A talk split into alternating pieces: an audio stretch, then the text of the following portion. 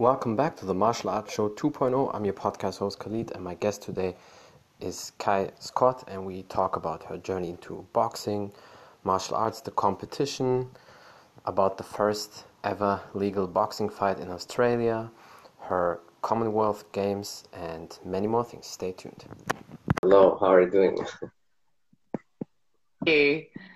That's perfect. I'm fine. I appreciate you a lot for doing the podcast. I know uh, you're very much wanted and very busy. so I appreciate you. I can steal you a little bit. and uh, yeah, we'll just say we can start. Uh, tell people who you are and a little bit about your background. My name's Kaye Scott. I've been boxing for a pretty long time now, probably definitely competing over 10 years um, in the national team and yeah, box for Australia at lots of world championship events, um, Commonwealth Games. Uh, I was hoping to make the Olympic Games this year, but unfortunately, with COVID, um, my final qualifiers have been cancelled and hasn't gone that way. But um, yeah, just been in, involved in boxing for a very long time. Well, there's still some time maybe for the next Olympics you can try. but I don't know if you want that because the Olympic uh, short, right? uh, I've already been trying for the Olympics beforehand, so I think it's probably yeah. just a little bit too long. I might take my career in a bit of a different direction, but uh, yeah, never know. That's true, yeah. And before we dive in all these details, um, how did you get into boxing? Uh, were you bullied in school and you thought you maybe need to throw some hands at some some girls or some boys? How did you start? um, so boxing like pretty late for my age. Like a lot of kids are getting into them pretty young now and started very early. Like I was over twenty before I started. Um, I was just doing it in a gym, and it was like a fitness gym, and it was literally like boxercise classes, not actual yeah. real boxing. But the instructor was a um, he, an athlete. He competed himself, and he also coached a few guys. Um, so I did it with my best friend for ages, and then he started like encouraging me a bit and saying, "Oh, you throw punches pretty well. You should hang back afterwards." I do like a proper uh, boxing class with some of my fighters. And I was like, no, no, no, I'm definitely not doing that. Um, and then finally, I convinced my best friend to join me, and we stayed back one time. And I walked out out of the class, and I was like, I loved that. It was so much fun. And she walked out of it because we had to do a little bit of contact stuff, nothing crazy, just like hitting shoulders and stuff like that. And she walked out going, I'm never doing that again. I can't believe you like it. so it all just kind of evolved from there. So yeah. ended up joining up my local PCYC and started doing it. But um, when I first got involved, I was it was actually illegal in my state. Um, So I started training for a little bit, very casually, like just three times a week, and started doing a little bit of sparring with some of the boys, and went and watched some of them fight. And I said to the coach there, and I said, "Oh, you never know. Like, I maybe I would like to have a fight." And he said, "No." And I was like, "What do you mean no?" And he's like, "You can't fight in our state." And I was like, "What do you mean?" He's like, "It's still illegal for girls in New South Wales to fight." but it was so, just for the girls illegal. For for men, it was uh, allowed to box, right? Yeah, no, no girls were allowed. This was only in 2008. So when when the laws changed, when uh, boxing was introduced in the Olympics in 2012 for girls for the first time, um, like about three years before that, New South Wales had to lift their ban of making it mm-hmm. illegal. And I was actually so I, I, then I trained up to have a fight, and I was the first legally sanctioned bout in my state that ever like happened. So it was the first girl ever to box. Yeah, so that yeah. was pretty cool. So definitely like history for you for sure. So like. Uh an event never to forget, right? way for the women. yeah, I mean, definitely, there always needs to be uh, a person who, who does it for the first time. And it definitely reminds uh, a lot of people, probably especially the American people, about MMA. Um, up to New York. In New York, it was uh, illegal up to 2015, 2016 when they had in the uh, you know then the first event back then when, when Conor McGregor was fighting Eddie Alvarez, and before that, you know, they were not allowed at least to host these events. And in the early days of the UFC, like in 2001, when they really started to work with all the states, they had to, you know, cut out certain techniques, like back then with headbutts and groin kicks and soccer kicks and all that to make it legal. So, yeah, definitely feel you. You would never think that in these ages that things like that would still exist. I remember I, I was shocked when my coach told me. I was like, what do you mean? Like, we don't live in the 17th century. Like, yeah. how is it still illegal? And he's just like, it is. That's the way it is. But it's amazing the, the evolution mm-hmm. of things now, and it's really changing. So it's exciting to see the progression. But that, that's always very interesting when when it's uh, still illegal up to like a couple years ago, and that shows how weak our society really is. That they you know can't either watch that, but they can watch horror movies, which is you know way worse what they do. They show killing, and they allow sometimes kids to watch that, but you cannot watch a boxing match, and it's not like you never saw women fight on the street. So that's like that's so weird. That's why I definitely don't understand that. still can't get my head around it. and before that, before you started boxing, as a kid, did you do any sport? Did you play in any team sports or so? I think you guys know um, the sport that's really popular in Australia. It's called netball. It's kind of yeah. like basket- basketball, but you can't dribble the ball. Like it's very, very popular in Australia and New Zealand. So I mm-hmm. played like quite high level. Like I've played state and nationals for netball up until I was about 18. So, so you were basically your whole life always active. There was not really a period where you uh, just uh, didn't work out at all. Really sporty, like done everything. Even though, even when I was in high school, I played like in every team, even if I didn't even like I played basketball, even though I was in the school team, even though I didn't play basketball. I played water polo. I did the running teams. I just did everything. well, that's why your shape is perfect because you're always working on, you're always doing something and you can definitely see that the difference between many people who start pretty late in general with working out and the people who start as a kid because there's a certain development development you get as a kid uh, it's just you know in your body when somebody let's say for the first 20 years didn't exercise at all besides school sport but i don't know how it is for you guys in australia but here in germany i definitely can't count school sports as really sport. That's honestly just bullshit. It's just a little bit moving and sweating and that's it.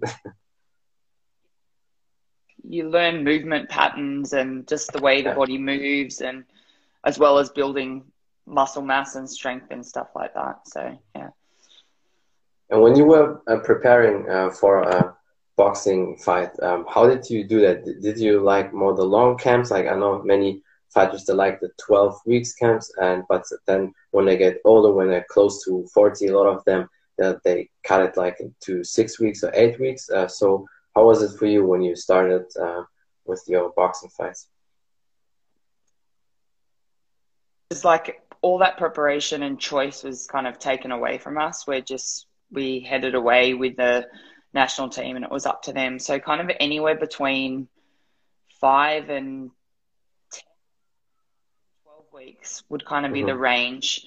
Um, just depending on when they did selections or whether we were overseas and we'd be prepping that way um, or mm-hmm. what availability we had. Um, I probably think I remember with Commonwealth Games that we actually did a huge preparation. I think it was almost 11 weeks, and that oh, it was too long. It went for just it just dragged out way too yeah. long. Even though we had uh, some other countries come over here and we had like competition spars, which are almost identical to real competition, but there's no official score, no official winner, doesn't go in your competition book. But uh, it was just too long. Um, I'd probably prefer definitely eight weeks, but it also depends, like with your nutrition. Um, like mm-hmm. if you're mm-hmm. cutting down for a fight that you need, sometimes you need the time to be able to make the weight cuts safely for it not mm-hmm. to affect your performance. But preferably, probably anywhere between eight, yeah, about eight weeks would be good. Mm-hmm. But if you're already and fresh and yeah. fresh and fit, then I, would be happy to do it in six weeks. Mm-hmm. I mean, it seems like you're always staying in shape, so it's like you're never more than six weeks away, basically, from you know uh, time. And then, I'm I'm always just generally fit because I always I, I just love fitness and movement. So man, no matter what, I'm always doing stuff. But it's very different to being fight fit like getting yeah. in the ring and knowing that you're at your absolute best. And I, I, I never want to go into the ring feeling underdone. Um, and a lot of the time, especially in the last kind of like three, four years, I've fought in a weight division for the national team with my slot that's a lot lower than what I would normally like to sit at. And I need the time to be able to drop the weight. So, yeah, um, yeah need that extra time up my sleeve. That's also very interesting with dropping weight because I think like so many fighters, and it goes for MMA or boxing, but definitely I think worse in MMA because the weight cuts, and especially for women, it's even worse uh, because of your hormones and and all and the balance and all that. Like they cut so much weight to make a weight for 50 minutes, and as soon as they have the first isotonic drink and you know uh, refeed and everything, then they're already 10 pounds heavier. So, uh, what is normally the weight uh, you prefer? Like I, I saw you also competed at 152. So is that like what you what you like, or you want to go a little bit heavier, or no? What is your your weight? Forgetting pounds because you guys are in pounds, but uh, we no, do I, it in kilo, kilo, I, I, kilos. Because all the, the shit American, we have to you know adapt to the pounds. But it seems like really even in Canada and Australia, we all speak about kilos. So it's really only America. But I'm so used to it because I have all these UFC fighters on and the coaches, and then I have to uh, you know switch between kilos and pounds. But you can definitely tell me that in kilos, and I translate that for the people. Official spot on the Australian team is at welterweight, so 69 kilos. Yeah, but uh, yeah, that's it, it. Really is too too light for me. Um, I'd weigh so much much prefer middleweight, so 75 kilo. But mm-hmm. um, I'm looking at moving to the pro pro side of things. I, I, can make 69, but it's when we're in amateur tournaments where you don't just make it once. You you make yeah, it the first day, then you make it the next day, and the next day, and the next day, and I can't keep doing it to That's my body. And I know I know my performance it just drops because mm-hmm. I've cut so much weight. I'm so yeah. drained going into the ring. Um, mm-hmm. So I'd pr- probably prefer to fight anywhere between 70 and 75 kilos, ideally. Yeah. Any that any anything in that bracket is mm-hmm. best for me. But well, I, I, I, you... I, fought up. I fought up at light heavyweight for the world championships, and I got second in the world. I got the silver at the world championships, and I didn't weigh 81. I think I only weighed 76 kilos was my heaviest. But mm. I, I'm happy to fight up as well. It doesn't bother me that much. I, th- I think the female strength curve compared with the male strength curve, it doesn't change at the same level. Like yeah. I don't notice that much difference in strength when I'm fighting the 75 kilo girls to the 81 kilo girls. They're just a bit slower, and if anything, mm-hmm. that's yeah. To my advantage. That's they get tired. You, they get they get tired quicker, and I'm like, oh, that's fine. yeah, definitely. And uh, how much do you uh, walk around normally? So I'm assuming you when you want to make the uh, 75 kilo, you don't have to cut a lot of weight. But uh, what is the weight you like to walk around? I would normally walk around probably only uh, 76. I, I'm a little bit heavier than that at the moment. So nine, 90 kilos at the moment. I'm not joking. No, I, am dropping a little bit of weight now because we're looking at hopefully having. Well, it doesn't matter because you look you look great anyway, and I think your shape is perfect. And the weight is always you know a thing. People get too crazy about the weight. I say, yeah, sure, check your weight, but also check the mirror. And if you gain muscles, but you look good in the mirror, and you feel healthy, that that's uh, all you need. Because we're not talking about fat people here right now. We we we have a conversation about you know healthy people who are in shape. So that's why, in my opinion, especially for the women out there, because I know women like to get crazy about their weight as soon as they gain one kilo. So it's like the world goes down. So it's pro- I probably get like that because our coaches are so. We used to have a German uh, German coach who was very. They're not very nice. Like he used to like That's if you weigh yeah. too heavy, they'd be like, "You're going on fat camp. You're not. You're not allowed to do this. You have to do extra sessions." they make you crazy about your weight because they don't speak to you very well and nice about it. So no, German, German people, German people are a bit well, definitely a bit weird. But the funny thing is, a lot of them are also never really in shape. But it depends. I think if you um, had, uh, did you have a German coach from East Germany, from the ex-DDR? So you know Germany was separated up to '89, and all the ones they came from that East bloc, basically they had that Soviet Union influence, and that's where the best boxers came from, and that's why they were extremely hard on their boxers. So maybe you had one of these. when I first started boxing and I would give my first trip away, he told me that I was when I got out of the ring and I lost. He said, "Kaye, you are shit. You should quit boxing and go be a model." That's what he told me. This is my national coach when I was in the team, and I was like, "Oh, okay." Um, and then when I got silver at the World Championships, I went and visited him because he'd retired, and I showed him my medal, and I'm like, "See, I told you I shouldn't quit." But maybe he did it on purpose because he knew that probably that's the best motivation for you. Because I'm like that too. I get so angry when people say some shit, and I hate it when people say you can't do it or it's too hard or like they come with these bullshit excuses. I know many people they break down when you say something to them, but I get really aggressive. And first of all, I want to kick them really hard in the head. But second of all, I definitely want to prove them that I can do that. And you can definitely do many things. And that's why for me, it's, it's big motivation. It seems like for you, it's kind of the same. It can be a bit of a motivator as well. But I think there's a time and a place. I don't know. Yeah. Maybe not your national coach should be telling you that.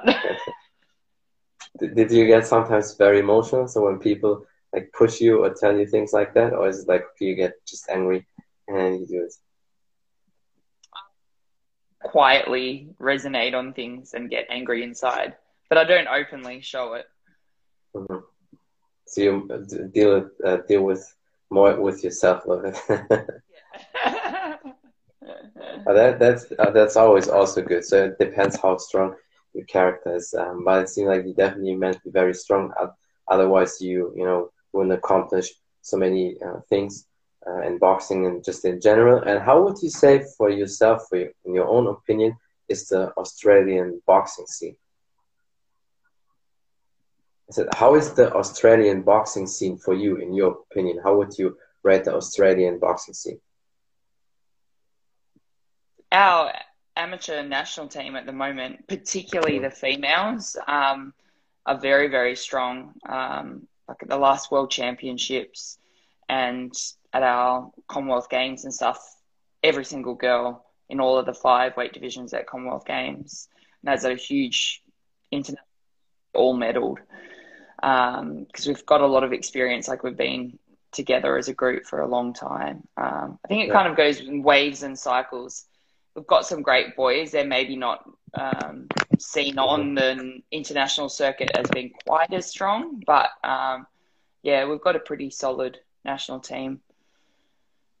This, yeah. And he's really expanding as well. We've got some some people that are starting to kind of make waves internationally yeah. and getting on some big shows like the Moloney Boys, and yeah, it's been good. I mean, Australia and New Zealand always Kambosos that's fighting Lopez soon, and yeah, yeah some some big Definitely. names. No, uh, Australia and New Zealand was always uh, known, especially for the kickboxing scene. If you look at people like Ray Sefo, but Ray Sefo was always was also boxer before. There were always some some names, but also um, it can be an advantage and disadvantage when you're so far away from everybody, like in Australia. So you have to develop really everything on your own. Of course, when you travel, but traveling is definitely very expensive. Did you travel a lot for your training, for your fights, or was it mainly in Australia?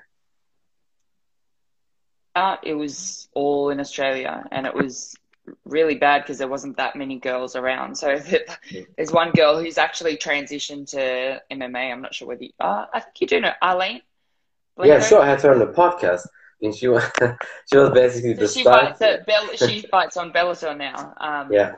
But we first both started at the, yeah. boxing at the, around about the same time, and we fought each other seven times in the amateurs because there was no one else to fight, so we just kept fighting the same person. Like so, how, how was again. it? Like you, you you come up from like your first two, and then you see oh again, and then three months later oh again. so it got a bit boring, um, yeah. but as um, the females got better on the international scene, then Boxing Australia took us overseas for a lot of tournaments. So that was cool. And we'd do quite big blocks overseas. We'd stay over for two months mm-hmm. um, and go like kind of do a competition, then go do a training camp in another country, then another competition. So we'd get like quite a few, make it worthwhile because there's no point just flying over there doing one comp and coming back because it's That's such true. a big long haul flight for us. So Yeah. um, yeah, definitely had a lot of experience overseas now. And what would you say for you was, you know, personally your highest achievement or the, you know, best performance or best achievement you had so far?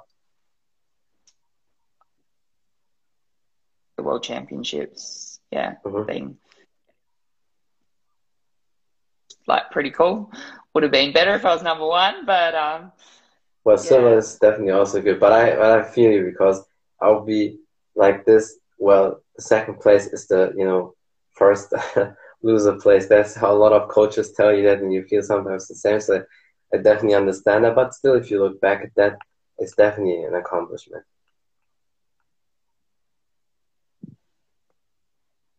being at our home Commonwealth Games, I got a bronze Yeah. there. Um, but that was just an amazing experience because it was a it was a home games, and, and I actually had my my family there that travelled up, and because normally when we compete overseas, we, we don't Mhm. have family and friends there, so they all flew in, and it was kind of just a pretty awesome experience to have the crowds supporting us because again when we're overseas you don't have anyone Yeah. like that supporting us so that was kind of something special that i'll always remember as well And the Commonwealth Games, um, are they every year or every two years? Like the olympic cycle it's only every four years Oh, okay. so it's Yeah. kind of a pretty big thing to get Yeah. involved in yeah So it's basically like the second best thing to the Olympics if you compare it. yeah definitely olympics would so we'd say like Yeah. number one and then commonwealth games is the next biggest thing everyone would want to do Yeah. And how hard is it to make a living with that? Especially because I know, and, and I had, um, you know, winter um, Olympic athlete here, and she told me like they get no support from Australia when they obviously when they're in the Olympics, they don't have to pay for the food, and then they're in the hotel and where the you know training camp base is. But other than that, if you either don't work on the site or have somebody who supports you, so you get basically nothing besides the outfit and anything. So how was it for you and for boxing? Like when you prepare for all that, do you get any support from Australia, or do you feel like you have to do everything on your own? much at all. Um, when we first started, even for us to go overseas in tournaments, even when we won our spot and came first in Australia to go overseas, I had to fundraise to be able to go Mm. overseas. Like Yeah. they didn't even pay for our trips. Like a lot of other sports at least got their flights and everything paid for. I was Yeah. selling chocolates like a school kid, like to, to fundraise for me to go overseas. Um, it definitely got better when we started. The girls started performing well, and then it's kind of a little bit of a the government kind of rewards when you pay, and we we ended up getting a, a bit of money from the government that got spent, especially on the females. But pretty much everyone in the amateur scene, they all work full time jobs, or some of them might still be students. So that if they still live at home with their parents, then it's Yeah. not that hard because Yeah. they live at home, they get fed, they get clothed. Um, it's not Yeah. that bad. But it's Uh, probably still expensive. You must have rich parents probably to, um, you know, get that all. So I can imagine it's definitely a couple of thousand bucks they spend on that. Yeah, I think I'd be very rich if I didn't box.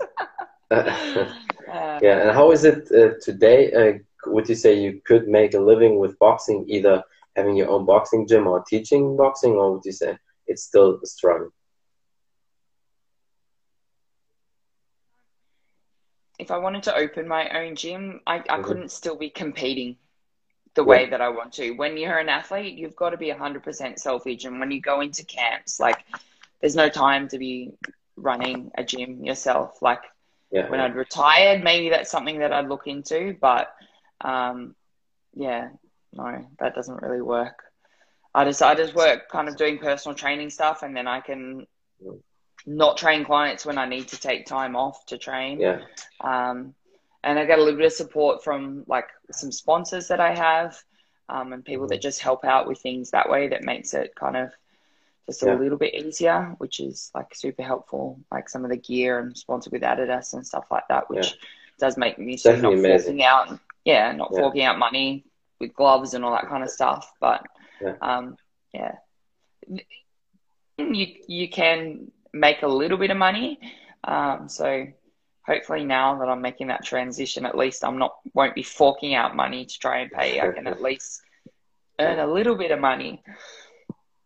Well, I think with your skills and your possibilities, you uh, should be able definitely to get something done because you're amazing. You definitely have a lot of tools, not just in boxing. And I see how you train and definitely can help people there. But I understand that that's the sad thing about um, certain European countries. I know in America it's different.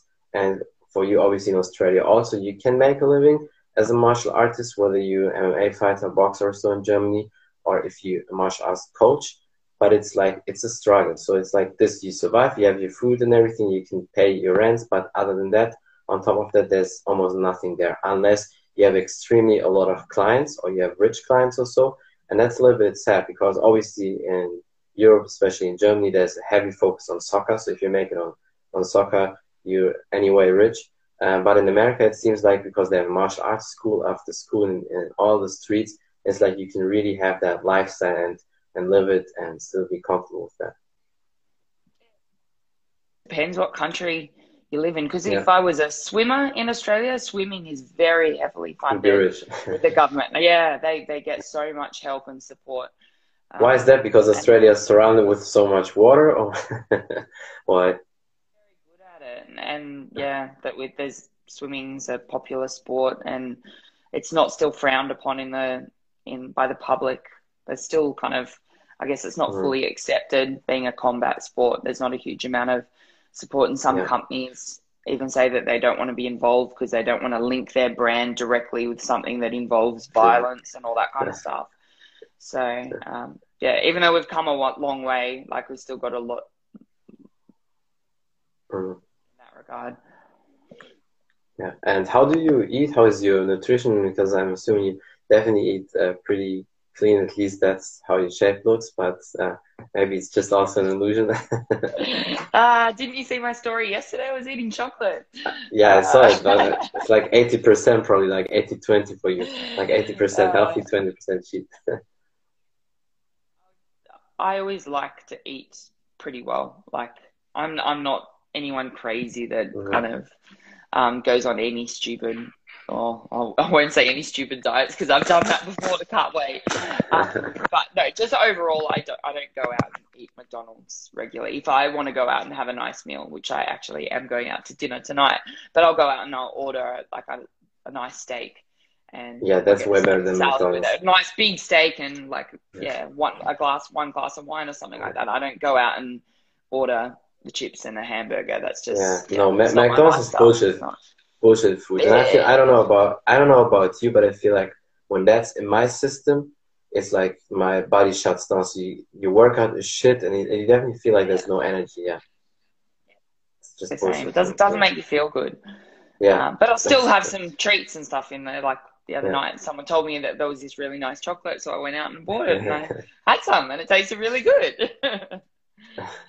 well, you definitely deserve it, and definitely can eat that because your shape is perfect and you burn it off anyway, and that's why that, that's why it's okay for you. And uh, yes, there anything else you want to say? Maybe some last advices for the people or something you want to promote? Some beauty hacks because you look amazing. So. Uh, I get a lady that does my hair, so that's why it always looks good.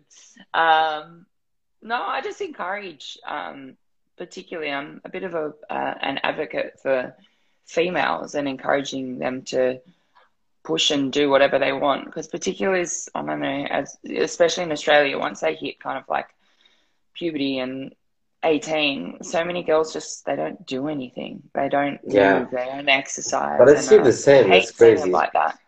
Yeah. Like it's so like it makes you feel good, and you should feel mm. confident in yourself. Yeah. Um, I think it doesn't have to be boxing it doesn't have to be running it doesn't have to be the gym but you can there's so many options that are available now. Like mm-hmm. if you're a dancer you can go do zumba you can do yoga if that's your thing you can just walk. I just think it's so important for your mental and physical health. Um, i'm just a big advocate on that and i really think girls should mm-hmm.